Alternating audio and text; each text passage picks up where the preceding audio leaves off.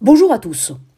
Nous attendons souvent beaucoup de ceux qui se trouvent dans nos vies, que ce soit nos maris, nos épouses, nos enfants, nos parents, nos amis, nos animaux, nos collègues, nos concitoyens, nos congénères ou nos élus. Oui, nous leur demandons beaucoup. Et j'aimerais partager avec vous une phrase de Marceline Loridan Ivens, née en 1928 et morte en 2018. Cette cinéaste française déportée dans le camp d'Auschwitz-Birkenau dans sa jeunesse était un être extraordinaire. Dans son livre Ma vie balagane, que je vous invite vivement à lire, il est écrit quelque chose qui ne laisse pas indemne et qui fait beaucoup, beaucoup réfléchir. Je la cite. Attendre des autres ce qu'ils ne peuvent pas vous donner revient à entrer dans une prison.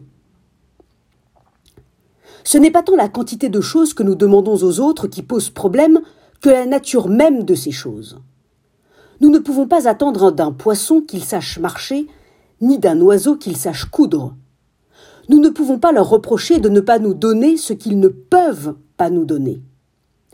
Avoir des demandes ou des besoins irréalistes à l'égard des autres crée une dépendance.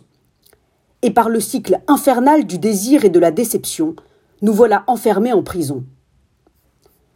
Or, être libre, c'est être lucide et responsable. Il est irresponsable d'attendre des autres ce qu'ils ne peuvent pas nous donner.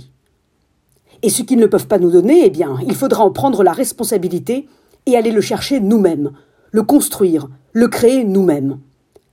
Nos rapports aux autres s'en trouveront assainis. Et nous retrouverons notre liberté. Nous ne serons plus enfermés, nous ne serons plus confinés dans nos attentes et dans nos ressentiments. En attendant des autres ce qu'ils ne peuvent pas nous donner, non seulement nous nous enfermons dans une prison, mais en plus nous les enfermons dans une prison. À l'heure où notre société, troublée par de nombreuses crises, démultiplie les attentes et les besoins, cette lucidité à l'égard des autres, quels qu'ils soient, ne sera pas seulement un mouvement de libération, mais nous pourrions aussi dire qu'il s'agirait d'un acte de bienveillance.